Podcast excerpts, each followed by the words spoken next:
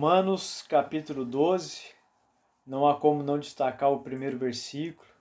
Portanto, irmãos, suplico-lhes que entreguem seu corpo a Deus por causa de tudo que ele fez por vocês, que seja um sacrifício vivo e santo, do tipo que Deus considera agradável.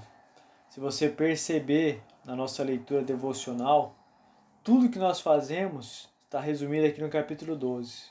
Por causa de tudo que ele fez, nós vamos fazer.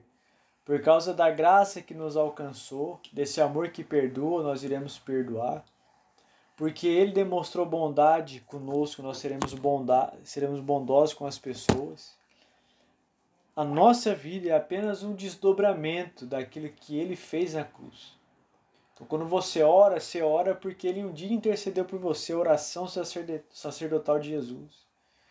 Tudo que você faz é simplesmente um resultado da salvação no seu coração, ou seja, o evangelho ele se torna prática na nossa vida a partir da convicção de que nós fomos salvos incondicionalmente e sem mérito nenhum da nossa parte, e a nossa vida agora é moldar-nos à vontade de Deus.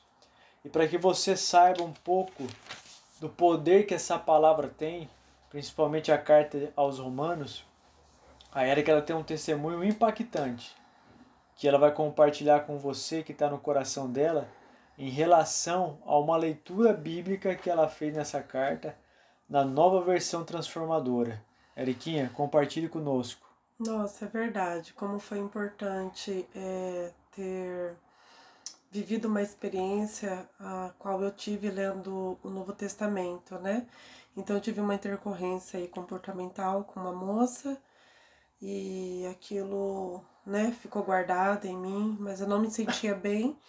E até que no dia seguinte, na devocional, né, que eu estava fazendo, daí foi em Romanos e fala sobre a gente pagar o mal com o bem, né? E foi quando eu orei a Deus, pedi o direcionamento dele para que eu pudesse é, agir da, da forma como pede o Senhor, né, com as pessoas, de pagar o mal com o bem. E foi uma experiência única, porque quando se trata de perdão, né, quando você vai conversar com alguém e você vai proferir essas palavras de perdão a ela em relação a uma ação, uma atitude que não te agradou, é, primeiramente você é curado, porque você foi testificado primeiro. E isso é muito louco, é uma experiência única, só sua. E e Cartas a Romanos, quando eu falei para o Diogo para a gente fazer essa devocional, foi exatamente por isso, porque ele me permitiu ter novos horizontes, né? A minha forma de pensar, a minha forma de agir, de falar, né? Então, todas as vezes que eu vejo que eu tô assim, apuros, eu já corro para Cartas Romanos, faço as minhas devocionais e ali, mais uma vez, o Espírito Santo ele revela a maneira como devemos agir. E uma delas é pagar o mal com o bem.